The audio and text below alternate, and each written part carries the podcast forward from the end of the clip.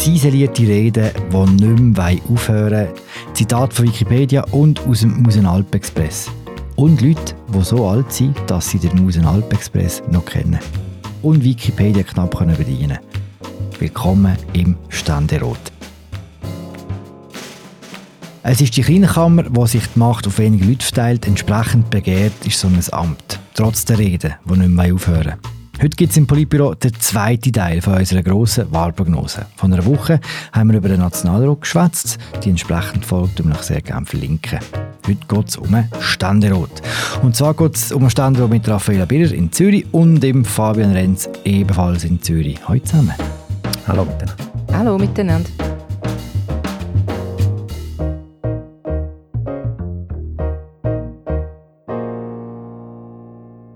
Ich würde gerne mit dem unspektakulären für einmal anfangen. Es wird nämlich gar nicht überall gewählt. Es gibt gar nicht überall ein Ständeratsrennen, oder? Also zuerst, Philipp, muss man ja vielleicht noch kurz sagen, mit welchem Verfahren im Ständerat gewählt wird. Und zwar ist das der Majorz. Also das heißt, die Person, die mehr Stimmen macht, die gewinnt. Und da kommt es halt sehr stark auf Persönlichkeit drauf ab. Das ist anders als im Nationalrat, wo es um den Wähleranteil geht. Und darum sind Personen mit einem gemäßigteren Auftritt im Vorteil. Und das erklärt vielleicht auch, warum mehr Vertreter von der moderateren Kräfte, also von der Mitte und von der FDP, vertreten sind im Ständerat. Und warum es linke und rechte Kandidaten in der Regel schwieriger haben. Hm, das ist wie im Politbüro auch die moderateren Stimmen vor allem Raum bekommen. Gut, auf diesen Witz, Philipp, gehe ich jetzt nicht ein. Ich tue lieber deine Frage beantworten, die du eigentlich gestellt hast. Okay. und da ist es so, also es lässt sich ein Muster erkennen, dass vor allem in der Inner- und in der Ostschweiz so ein Phänomen verbreitet ist, dass Leute, die schon im Ständerat sind, Männer sind es ja vor allem, dass die in stiller Wahl wieder gewählt werden. Also ein paar Beispiele, zum Beispiel in Appenzell-Ausserrhoden, dort wird Andrea Caroni von allen unterstützt. In Graubünden gibt es gar keine Gegenkandidaturen bei beiden Kandidaten, also ähm, Engler und dem Schmid. In Obwalden und in Uri gibt es nicht einmal Gegenkandidaten, also dort werden die entsprechenden Vertreter in stiller Wahl gewählt. Und dann gibt es noch wie so eine weitere Kategorie, wo man kann sagen da gibt es zwar Gegenkandidaturen, aber die sind mehr so ein bisschen pro forma, die haben sowieso überhaupt keine Chance. Also das ist zum Beispiel in Basel-Land und Basel-Stadt der Fall oder zu Luzern im Thurgau oder in Zug. Und dann gibt es noch eine ganz spezielle Kategorie, die heißt Daniel Fessler. das ist der Ständerat vom Kanton Appenzell Innerrhoden, Mitte-Partei. Er ist der, der von allen Kandidierenden die Wahl im Oktober wird am entspanntesten mitverfolgen können, weil er nämlich schon gewählt ist. Das ist in der Landsgemeinde früher in dem Jahr passiert. Stille Wahl, Wahlen ohne Konkurrenten, ist das ein bisschen undemokratisch?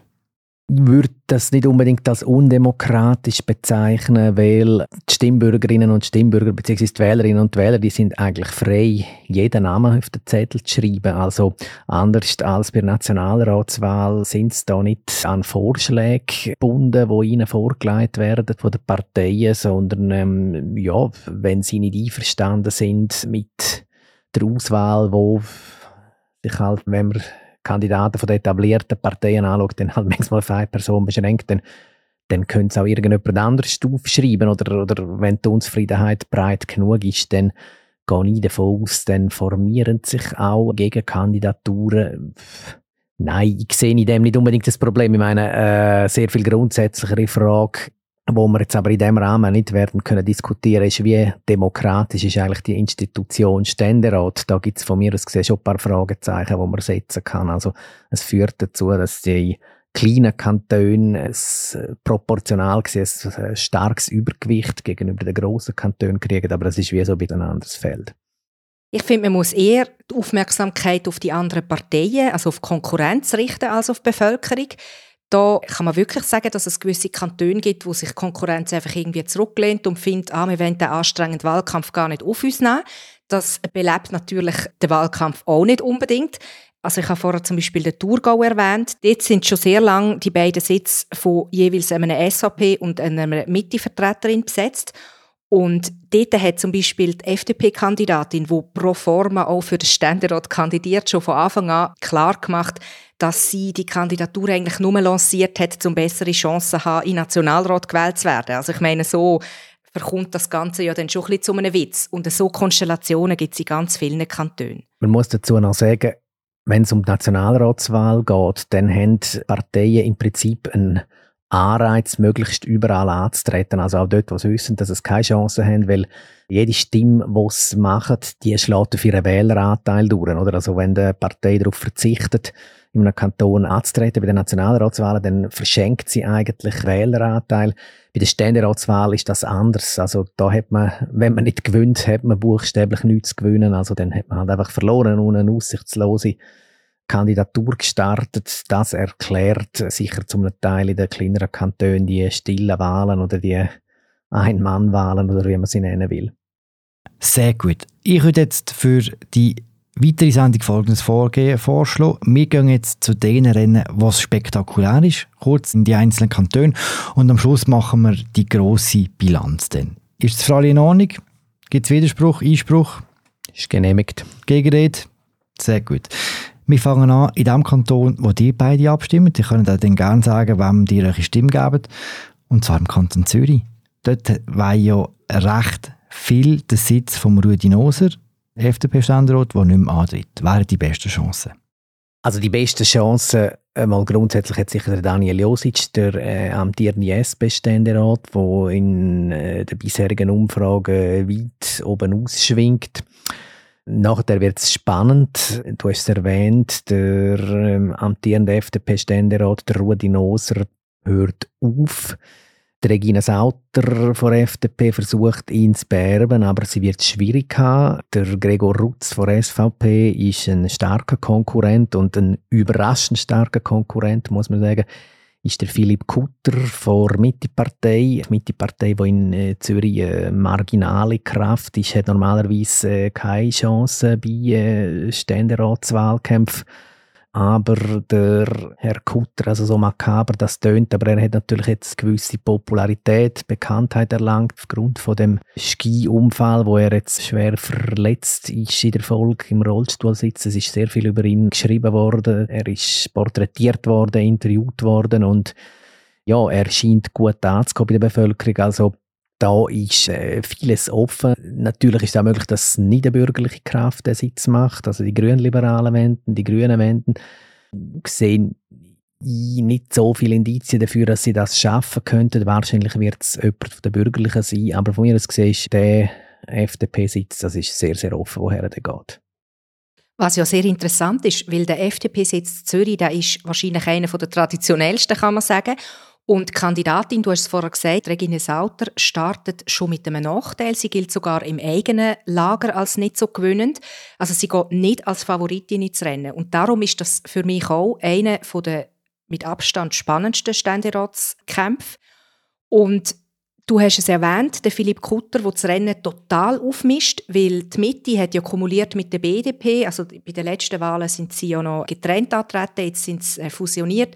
Kumuliert ist das ein Wähleranteil das letzte Mal von 6 Prozent.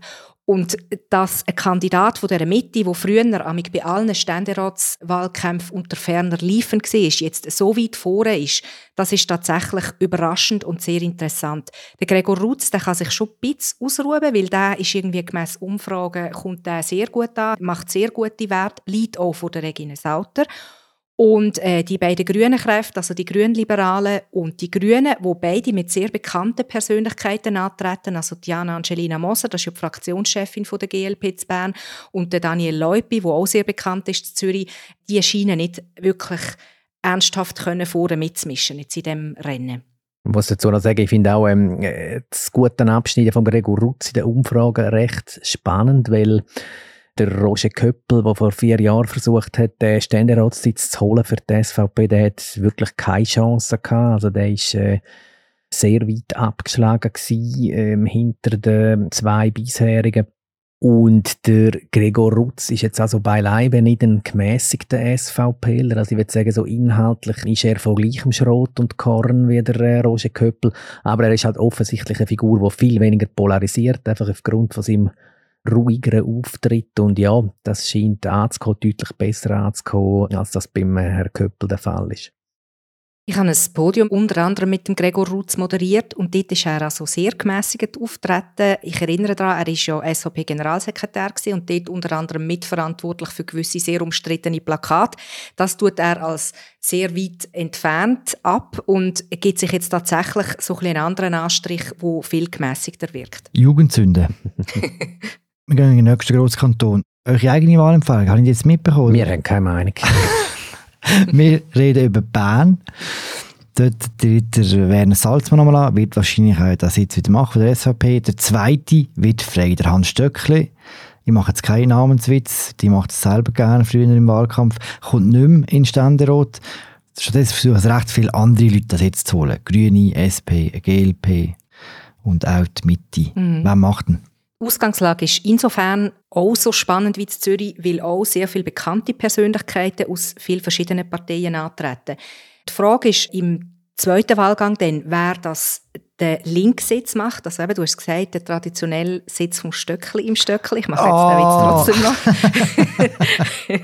da tritt für die SP Flavia Wasserfall an. Das ist eine urbane Vertreterin von der SP und es tritt aber auch der Bernhard Pulver an, von den Grünen. Der wird ja immer wieder bei allen Gelegenheiten als potenziell erster grüner Bundesrat gehandelt. Er war Berner Erziehungsdirektor in dieser Rolle, sehr populär in der Bevölkerung. Jetzt ist er Präsident der Inselspitalgruppe. Dort ein bisschen weniger populär, wie es halt so ist im Gesundheitswesen.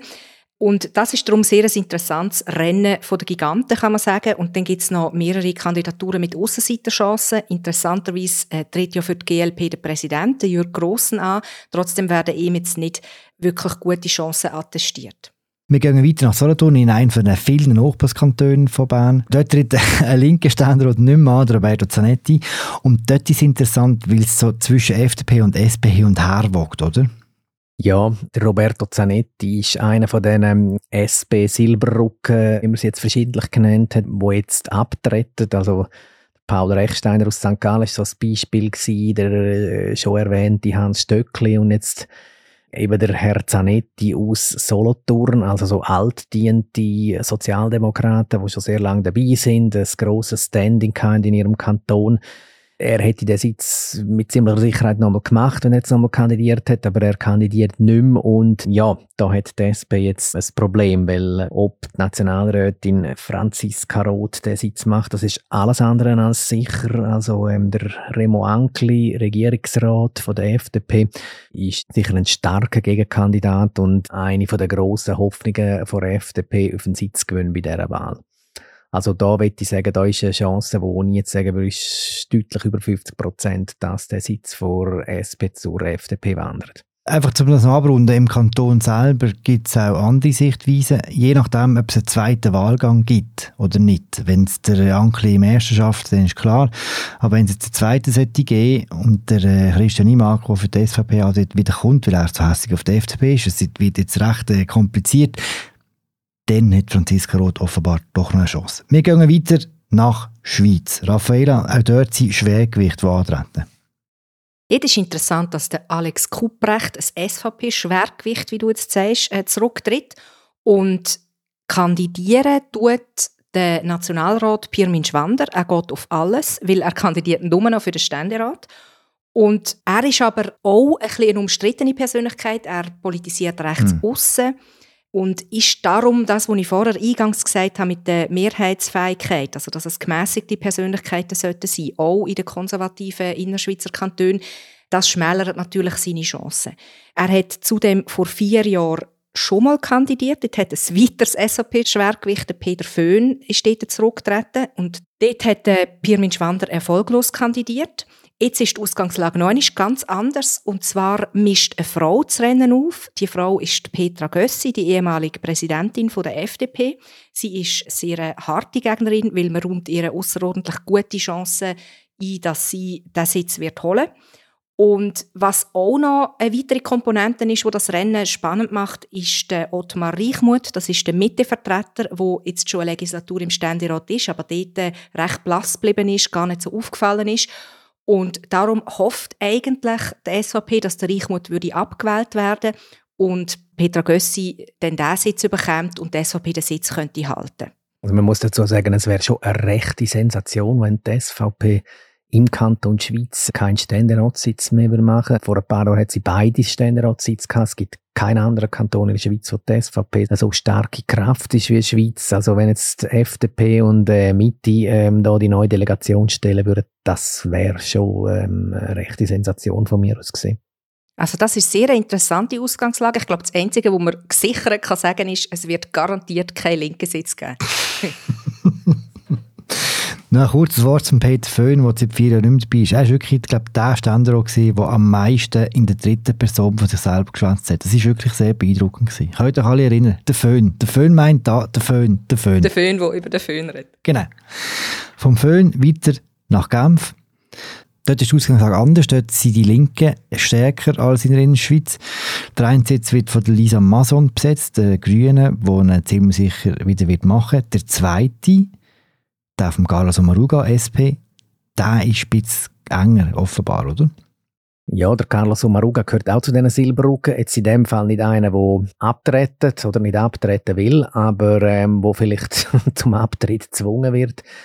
Es ist so, dass sich die Bürgerlichen in Genf alle zusammengeschlossen haben. Das ist eine relativ neue Konstellation. Also jetzt gibt es wirklich ein breites Anti-Links-Bündnis und äh, ich meine, man kann bei Ständeratswahlen keine Listenverbindungen machen. Das wird in dem Sinne nicht äh, im gleichen Ausmaß eine mathematische Angelegenheit.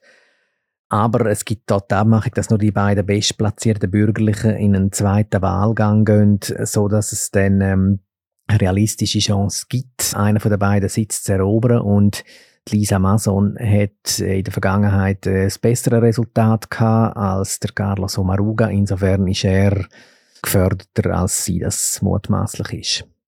Was man vielleicht noch ergänzen kann, sind die Chancen der anderen Kandidierenden und das sind sicher die vom Gesundheitsdirektor Mauro Boccia am höchsten. Der ist von der Protestbewegung MCG und dicht gefolgt von der FDP-Vertreterin Simon de Montmollin. Und das ist ja schon sehr interessant, was du jetzt erzählt hast, Fabian, mit der bürgerlichen Wahlallianz, die es ja zum ersten Mal gibt und dass man nachher sagt, also eben, es gibt keine Listenverbindung, aber wenn man sich darauf einigt, schon im Vorfeld die Absprache hat, dass nur die zwei bestplatzierten bürgerlichen Kandidaturen weitergehen im zweiten Wahlgang, dann erhöht das die Chancen natürlich massiv. Wunderbar. Wir gehen in den letzten spektakulären Kanton, und zwar ins Tessin.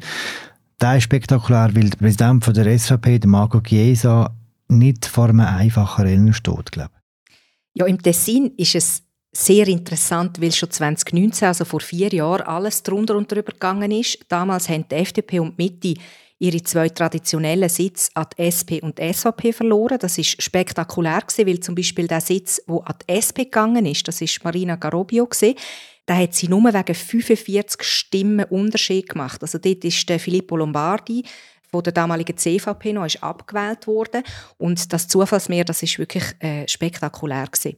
Und im Moment, was auch noch speziell ist, besetzt ja das Tessin nur einen Ständeratssitz, obwohl es wie alle Kantone Anrecht auf zwei Sitze hätte. Wie alle ganzen Kantone, wenn die nochmal noch festhalten. Weil alle ganzen Kantone natürlich, genau. Es gibt auch gewisse Halbkantone, die nur mhm. einen haben. Das ist tatsächlich. Weil Marina Garobio im Frühling ja in Staatsrat gewählt worden ist. Und der SP-Sitz, der ist jetzt akut gefördert, weil eben, ich habe es gesagt, das ist mit einem Zufallsmehr das letzte Mal an die SP gegangen. Und jetzt geht man eigentlich davon aus, dass der Alex Farinelli, das ist der FDP-Kandidat, die grösste Chance hat, um den Sitz zu holen. Warum? Der Farinelli, der ist ein pragmatischer Politiker. Ich komme wieder zurück zu dem, was ich eingangs gesagt habe. Es müssen mehrheitsfähige Persönlichkeiten sein. Und er wird sicher Mitte und links von der Mitte gut Stimmen machen. Und dann hast du den Marco Chiesa erwähnt, das ist auch interessant, weil er eben nationaler SVP-Präsident ist und der Sitz jetzt auch in einem gewissen Ausmaß wackelt. Und zwar darum, weil für die Mitte der Fabio Regazzi antritt und der hat politisch ein ähnliches oder ein vergleichbares Profil wie der Marco Chiesa. Der Marco Chiesa wird aber von der Lega unterstützt, muss man auch sagen. Eben auch da, es sind keine Listenverbindungen, aber es ist natürlich symbolisch wichtig für die Wählerschaft, wenn sie wissen, wie ihre Partei oder die Partei, wo sie sich zugetan fühlen, wie die sich positioniert. Und zusammen machen immerhin die SAP und die Lega im Tessin 25% Wähleranteil. Darum kann man sagen, der Sitz wackelt, aber er ist nicht akut gefördert, um das vielleicht noch zu präzisieren. Aber eben, ich habe es gesagt, vor vier Jahren ist alles drunter und drüber gegangen und darum wird das sehr spannend im Tessin.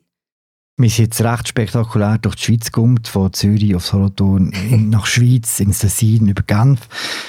Kann man kurz zusammenfassen? Der hat ja alle Kantone angeschaut. Wer geht als Gewinner aus diesen Ständerotzwahlen raus? Wer wird verlieren? Also wir haben ein bisschen Tendenzen gehört bei gewissen Sachen, für unsere Kantone, aber können Sie uns noch zusammenfassen?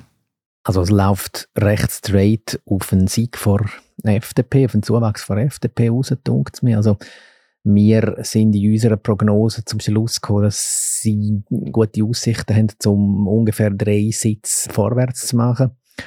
Und auf der Verliererseite wird das bestehen, was ja, setzt einen recht spektakulären Trend fort. Wenn man schaut, wo die vor ähm, zehn Jahren im Ständerat gestanden ist, was sie dort für ein Gewicht hatte, dann muss man sagen, ist jetzt ein über die ganze Zeit gesehen recht dramatischer Rückgang ähm, gekommen. Und ja, der dürfte sich jetzt wahrscheinlich nicht ganz brutal, aber gleich wahrscheinlich machen zwei, zwei Sitze weniger als beim letzten Mal, was bei ihrem eh schon geringen Gewicht ja einiges ausmacht. Zum vielleicht gerade beim letzten Punkt einhaken. Also wir prognostizieren einen kumulierten Sitzverlust von links-grün von zwei Sitzen, also je eine SP und Grüne. Und du hast jetzt gesagt, Fabian, für die SP ist der Langzeittrend fast schon dramatisch, kann man sagen. 2015, also vor acht Jahren, sind sie auf einem Allzeithoch gesehen. Dort haben sie zwölf Sitze gehabt.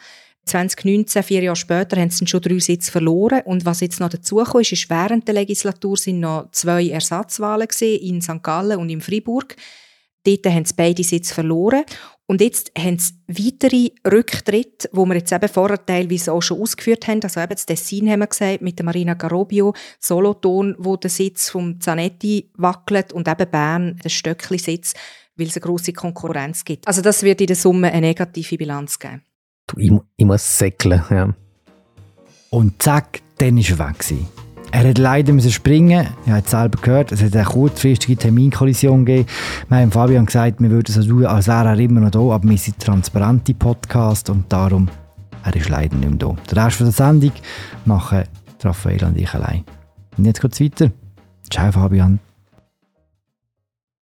Wenn eure Prognose eintrifft, wird die FDP die Mitte als stärkste Kraft im Ständerat ablösen. Wir haben letzte Woche darüber geschwätzt, dass es möglich ist, dass die Mitte die FDP überholt, was den Wähleranteil angeht, auch was Sitz angeht. Wenn es im Ständerat das Gegenteil passiert, wer denn am Schluss gewonnen, die Mitte oder die FDP? Was man grundsätzlich schon sagen kann, ist, dass die FDP wird eine positivere Bilanz haben. Also wir prognostizieren plus drei Sitze, das ist ein rechter Erfolg. Sie würden hier neu auf 15 Sitze kommen und würden die Mitte überholen, wo aktuell 14 hat. Wir gehen eben davon aus, dass Mitte sowohl im Nationalrat, wo wir ja in der letzten Folge schon diskutiert haben, als auch im Ständerat eben, wird eine durchzogene Bilanz haben. Also im besten Fall wird sie im Ständerat ihre Sitz eigentlich gerade halten können. Im schlechtesten wird sie sogar leicht ins Minus gehen. Also sie hat viel mehr auch so Wackelsitz, wo es nicht klar ist, wie wird das rauskommen. Im Vergleich zu der FDP, wo es an gewissen Orten halt schon recht klar ist, dass der FDP-Kandidat oder die Kandidatin den Sitz wird machen. Damit würde die Mitte eben im Ständerat ihre Vormachtstellung aufgeben und die FDP wäre die neue starke Kraft. Sie könnte inhaltlich viel mehr gestalten, weil ja die einzelnen Persönlichkeiten im Ständerat auch ein höheres Gewicht haben, weil es einfach schlicht weniger Leute hat, die in dem Ständerat sitzen. Und wenn man es aber vergleicht, dann eben noch im Nationalrat, dort wird die Mitte ja mutmaßlich im Wähleranteil zulegen. Das ist unsere Prognose. Es wird sich aber auch dort eben wegen der durchzogenen Bilanz wahrscheinlich nicht wirklich entscheidend in der Sitzzahl auswirken. Also auch dort wird sie bestenfalls etwa gleich bleiben oder vielleicht wenig ins Plus gehen. Das im Hinblick auf den Bundesrat hat das alles gar nicht so eine grosse Bedeutung, weil alles sehr gleich bleibt. Ja, also Verschiebungen sind an einem sehr kleinen Ort, kann man sagen. Und weil eben jetzt zum Beispiel im Ständerat beide Parteien sowieso schon die starken Kräfte sind, ist wahrscheinlich dann eben eher der Effekt ein symbolischer. Also es wird dann eher symbolisch wichtig sein, dass es jetzt tatsächlich der Mitte gelungen ist, also sollte das tatsächlich so rauskommen, dass sie die FDP beim Wähleranteil überholt hat und die FDP können sich ein bisschen im Stolz suhlen, dass sie die Mitte als stärkste Kraft im Ständerat überholt hat. Aber eben so handfest wird das nicht so viel ändern. Wenn man jetzt alles zusammennimmt, Ständerat und Nationalrat, kann man sagen, wir, ihr, wir prognostizieren einen leichten Rechtsrutsch. Ja, in der Summe wird das klarer Rechtsrutsch sein, weil die grosse Siegerin im Nationalrat, das haben wir ja das letzte Mal gesagt, wird die SVP sein. Die FDP wird im Ständerat gewinnen. Die Grünen verlieren, und zwar in beiden Räten. Im Nationalrat in einem grösseren Ausmaß. Im Ständerat ist aber auch ein Minus am Schluss, das resultiert. Und die Mitte und die SP können in beiden Räten knapp halten oder vielleicht leicht ins Minus gehen. Und für die GLP ist es schwierig, also sie wird im Nationalrat ein Minus machen und es wird ihr jetzt erneut wieder nicht gelingen, das ist unsere Prognose, dass sie im Ständerat wird Fuß fassen. Sie hat ja aktuell keinen Sitz und ihre Kandidaturen, wo sie jetzt lanciert hat, sind nur im Kanton Zürich und im Kanton Bern einigermaßen überhaupt erwähnenswert. In den anderen Kantonen sind sie sowieso total chancenlos und in der Summe ergibt das einen Rechtsrutsch. Was würde das für die kommende Legislatur bedeuten?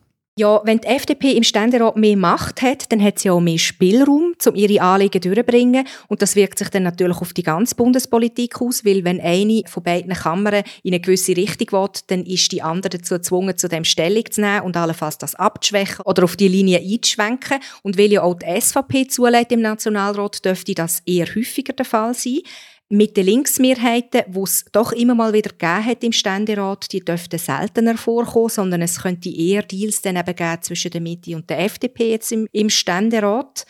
Und insofern kann man sagen, auch sachpolitisch dürfte sich das in einem Rechtsrutsch widerspiegeln.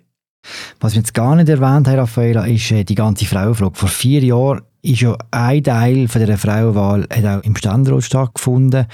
Können die Frauen ihren Anteil halten im Ständerat oder geht das zurück? Kann man da etwas sagen dazu? Ja, vor vier Jahren hat das sehr stark mobilisierend gewirkt, dass die Frauen das Gefühl haben, sie verlieren fast alle Sitze im Ständerat und das Niveau sowieso schon sehr tief war. Und grundsätzlich kann man schon sagen, dass die Frauen im Ständerat notorisch untervertreten sind. Vor vier Jahren sind es dann immerhin von sieben auf zwölf Vertreterinnen gekommen. Und dann sind eben, das habe ich vorher gesagt, noch zwei Vertreterinnen jetzt während der Legislatur dazugekommen. Das ist St. Gallen Esther Friedli und in Fribourg Isabelle Chassot. Jetzt sind es 14 Frauen. Wir haben aber berechnet, dass aufgrund von all diesen Prognosen, die wir jetzt in allen Kantonen gemacht haben, dass sich der Anteil kaum wird verändern. Also erhöhen schon gerade gar nicht. Vielleicht sogar eher ein bisschen zurückgehen, weil eben der Sitz von der Marina Garobio im Tessin gefördert ist und weil Adèle Doran, wo ja die ehemalige Co-Präsidentin ist von der Grünen Schweiz, nach schon einer Legislatur jetzt zurücktritt. Neu kommen dafür Petra Gössi eben mit sehr hoher Wahrscheinlichkeit dazu und eventuell Flavia Wasserfall in Bern, wie wir vorher gesagt haben, Regine Sauter mit eher verhaltenen Chancen zu Zürich und auch eher verhaltenen Chancen, aber vielleicht trotzdem noch erwähnenswert Marianne Binder von der Mitte im Aargau. Mit dem kommen wir zum Ende von unserer grossen Wahlprognose, einmal zum Nationalrat, einmal zum Ständerat. Die sind ja schon seit ein paar Tagen, im einen Fall schon seit ein paar Wochen veröffentlicht, haben wir schon gemerkt, dass es grobe Fehler drin hat, weil es wäre jetzt der Moment, um die zu korrigieren. Bisher nicht, nein, aber warten wir einfach den Wahlsonntag ab. Eben, vor vier Jahren, grüne Welle und so weiter. Raffaela, danke vielmals. Auch im Fabian abwesend, herzlichen Dank. Das war sie, unsere zweite Folge zur grossen Wahlprognose. Die erste verlinken wir euch sehr gerne. Nächste Woche wird euch an dieser Stelle Markus Häfliger begrüßen. Ich bin dann auch abwesend. Bis bald, habt's gut. Ciao zusammen. Tschüss miteinander.